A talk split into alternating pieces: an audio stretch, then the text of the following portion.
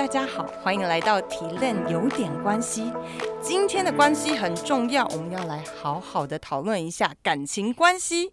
今天要跟大家分享的是 Lunch Ashley 的约会集团，我的新加坡公司做的一个六个国家的约会大调查。本次的问卷有两千四百份，然后国家包括了台湾、香港、新加坡、马来西亚、泰国以及印尼。有效问卷有高达五百七十份。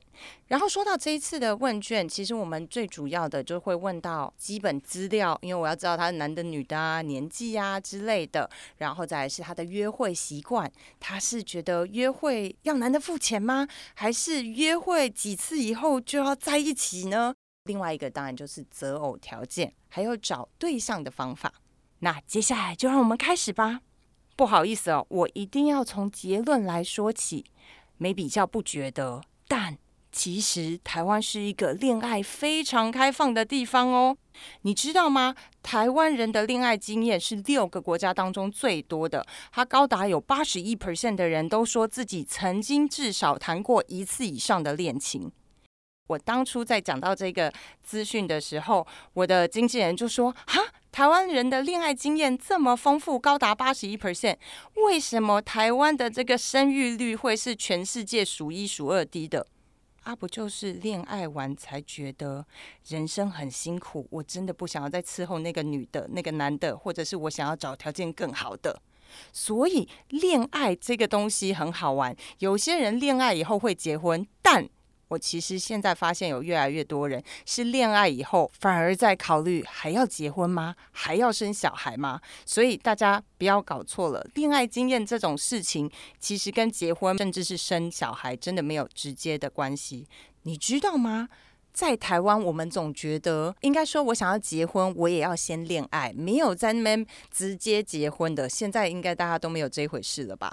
可是很好玩，在东南亚的时候，还是有一些文化比较保守、比较传统的地方，他们会觉得结婚就是为了生小孩、传宗接代。所以，与其说我们两个个性合不合适，更重要的是我们的宗教跟我们的家族背景。他们真的会选择那一种传统的媒人啊，看完一次就可以直接结婚。所以当你问他说你有没有恋爱经验的时候，他可能都没有。然后甚至当他需要结婚的时候，他也会觉得哦，我就叫我爸妈去找那个媒人，然后去找对象，他就可以结婚了。所以你会发现，对某一些地方人来说，谈恋爱不是很重要或必要要发生的。所以我们要知道，今天这个数据，我觉得好玩的地方就是恋爱经验。当我们觉得是人生必要经过的一个课题的时候，在某些文化里，它根本就没有需要。但拉回来说，我觉得恋爱经验其实是很重要的。之前我们也讨论过初恋嘛，我觉得没有恋爱经验，人生真的少了一块。所以恭喜台湾人们，我们是全亚洲至少我们刚刚测的这六个国家里面，恋爱经验最丰富的。那说到恋爱经验啊，怎么来有恋爱经验？大家各个地方前三大找对象的管道，就台湾人来说，第一名其实是交友软体，第二名是朋友介绍。第三名是工作认识，其实我觉得是看个性啦。但什么人适合交友软体？第一种怕尴尬的人，有些人会觉得朋友介绍，然后最后如果我不成，然后我分手，朋友又搞得很尴尬的时候，我觉得就去用交友软体啊。另外一种，大家有没有觉得交友软体其实是一个很好选妃的一个方式？很多时候，大家都觉得交友软体就是我要去选别人，但同一时间，我温馨提醒大家，交友软体是一个你选人家也是人家选你的时候。这个时候，我就发现这些人通常都没有好好把自己的档案整理好。身为一个拥有一个交友 APP 的主人，一定要告诉大家，拜托，如果你不知道自己的档案怎么样是好，什么样是不好。我会鼓励大家的，就是请你的异性朋友拿出他的交友软体，让你看看你到底在跟谁比较。同一时间更棒的，最好请他告诉你他会选哪一些档案，你就会大概知道哦，原来女生都喜欢这样的档案。同样的道理，如果你是女生，也欢迎让男生去告诉你他喜欢看什么样的档案。我没有跟你开玩笑，你只要叫他评个十个人。你就能很深刻的感觉到，到底男生喜欢什么样的型，然后女生喜欢什么样的型。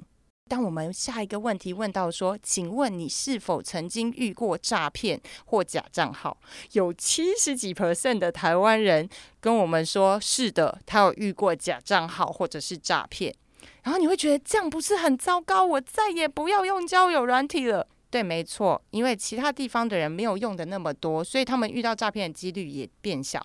但好玩的是，当我们下一个问题说啊，你遇到诈骗，你有被骗吗？台湾人又是里面最少比例，二十七 percent 的人会被骗。相反的，印尼是只有一半的人曾经感觉遇到诈骗的账号，但同样也有一半的人真的被骗了。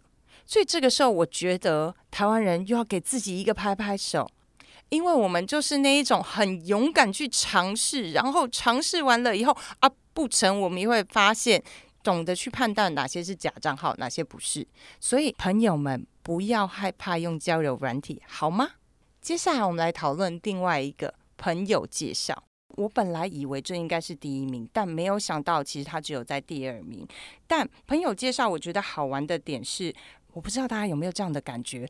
朋友介绍，很多时候来的人都是朋友，剩下还没有结婚的人，或还没有找到对象的人，所以条件其实不一定那么好。我有听过，就这样出去几次的女生会跟我说，这样感觉好像我都是没有人要，所以他什么人都出来了。这个时候，我非常鼓励大家，如果要找朋友，最好把条件都列清楚。你想要什么年纪的人？你想要什么职业的人或什么个性的人？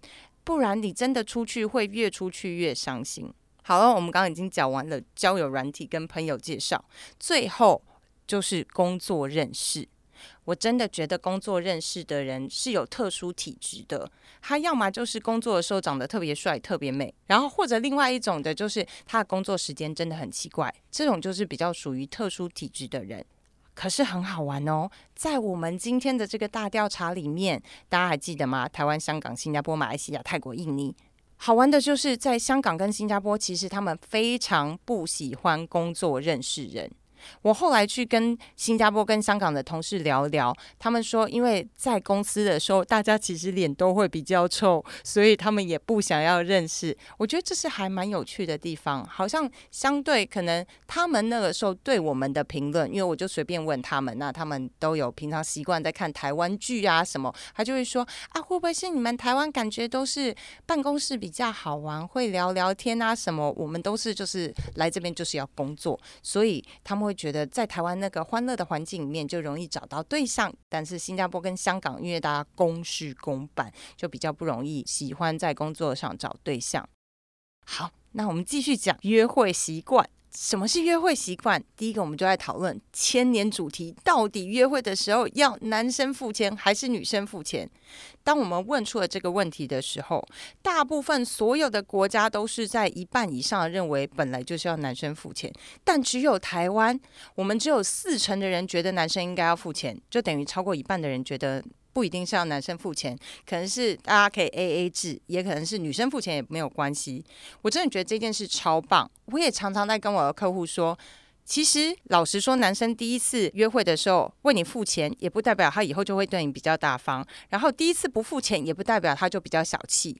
你知道，有的时候男生说不付钱，他不一定是穷，他不一定是小气，他可能只是在测试你。但我们真的也没有办法在几次的约会里面知道，所以我反而鼓励大家的是，无论第一次或前几次约会，男生有没有帮你付钱，你该做的事情是应该花多一点的时间去看看男生整体上面的花钱方式。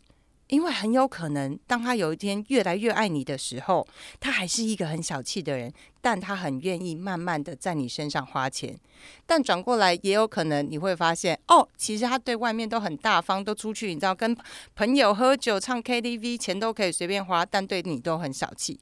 那只有时间能证明，所以大家真的不用急着在前几次的约会就要决定，哦，他不帮我付钱就是没诚意啊，有帮我付钱就是很大方，真的慢慢看下去。接下来，我们又问了下一个更重要的问题：花钱，无论男生花、女生花，你到底把钱花在哪里？当然，所有的国家第一名都是把钱花在吃饭、餐厅身上。但第二名之后就不一样喽。台湾的话，第一名是餐厅，第二名就是置装，第三名是买礼物，第四名是活动门票。哎，你听得很乱，对不对？没关系，我简单整理给大家，就是餐厅完了，其实很多国家都是选择置装，这个我觉得没问题，真的把自己弄得吸引人，才有办法让自己有第二次、第三次的约会嘛。但好玩来了，就是第三样，台湾人选择第三样其实是买礼物，但剩下的五个国家都是选择活动门票。我们真的很认真的去研究了一下，为什么大家会选择买礼物。我的男生团队里面的人说啊，买礼物很方便啊，我买了一个礼物就表达了我的爱意。这倒是真的。那女生为什么要买礼物呢？女生也很好玩，因为她要耍心机呀。礼物你最好就给我带在身上，无论是钱包，或者是领带，或者是不知道手机吊饰。总之，我买礼物就是要宣告全世界你是我的。但为什么其他地方会选择活动门票而不是买礼物？我觉得很重要的是，对其他的地方来说，他是想要增加他的约会丰富性。我一定要跟大家分享一下数据，台湾人只花了八 percent，还不到一成呢。其实有蛮多好玩的活动，无论是看电影、看演唱会、看展览，尤其现在有越来越多有趣的展览也好，然后互动式的剧场也好，不知道为什么其他地方的人好像都会花钱在这上面，台湾人比较少。也许我们真的要多花一点时间去研究一下这些活动。我真的很想鼓励大家做一些除了吃饭以外的约会，不然你大家有没有发现，在一起就会幸福肥？其实有另外一个理由是，你除了跟他吃饭，你也不知道要做什么。在买礼物跟活动门票之间，有另外一个还蛮有趣的，不知道大家有没有听过一个词叫做 “love language”，爱的话语。他说有五种，就是当我喜欢一个人的时候，我想要对他做什么事情，那就有呃花时间跟人家在一起，送礼物给人家或赞美人家。其实刚刚这两个选择就是一个很明显的不一样。活动门票比较像是我们可以一起做一件事情，花时间相处；买礼物就是一个比较直接的表达我的爱意。当然，我觉得买礼物很好，也很直接。但活动门票其实真的是另外一种可以制造更多不同回忆的方式，那也是一种比较有品质的一个相处。我觉得这个可能是我们台湾人比较缺的，真的可以后面开始慢慢习惯，除了吃饭以外，有没有其他的活动可以一起参与，增加更多的相处回忆跟相处的时间。好，最后我们想要讨论的就是在一起。很好玩哦，在这数据里面告诉我们，台湾人跟马来西亚人其实是还蛮性子急的。他们都有超过一半的人表达说，他们都只能接受在四次之内就要来讨论要不要在一起。嘿，听到了没有？如果你现在刚好是约会三次的，你可能要准备好，女生或男生会期待第四次会发生什么事，就很像在偶像剧里面都会觉得第六集一定要亲吻，是同样的道理。当然啦，你也不是一定要这样。如果你真的还没有准备好这件事，我觉得也没有关系，因为我要给你一个反例，在泰国有超过一半的人其实觉得要十次约会以后，我们再来讨论比较合适。但我都会告诉大家，两个人之间都会有一个比较爱，一个可能觉得慢慢来，很爱的那个，如果一直没有等到那个慢慢来的正面的回应，他就会心里想说。大概他没有这么喜欢我吧，也许他应该要打开他的 A P P。好啦，最后最重要的还是想要问大家：你觉得在你遇到你的人生伴侣 （life partner） 之前，你大概会谈过几次恋爱？六个国家都表示，他们觉得大概是要经过二到四个恋爱才会找到 life partner。哎，我不知道现在听到的你有什么样的感觉，但其实我觉得二到四次有点少哎，不知道是不是因为他们旁边有其他人，还是说他自己心里就觉得没有，我真心认定只有二到四这个，不认定的那就是其他再算。总归来说，其实谈恋爱真的没有那么难，先把你的 A P P 打开吧，或者是开始告诉朋友，请帮忙介绍对象。请勇敢的去爱吧，因为恋爱是一件很开心的事。虽然中间会有一些困难，但当我们知道大家的习惯以后，你就会更好去面对恋爱中的各种挑战。有机会的话，我一定会分享更多。